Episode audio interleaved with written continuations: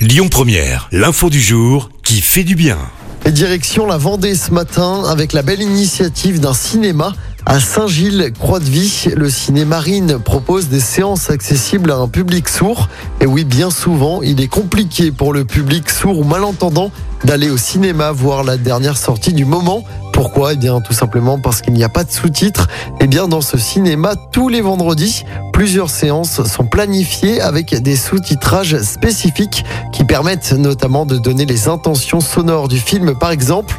Le but derrière, c'est de miser sur le vivre ensemble. L'initiative a en fait été lancée en novembre 2020 et ça marche à tel point que désormais, c'est le public qui choisit quel film sera projeté le vendredi suivant pour cette séance.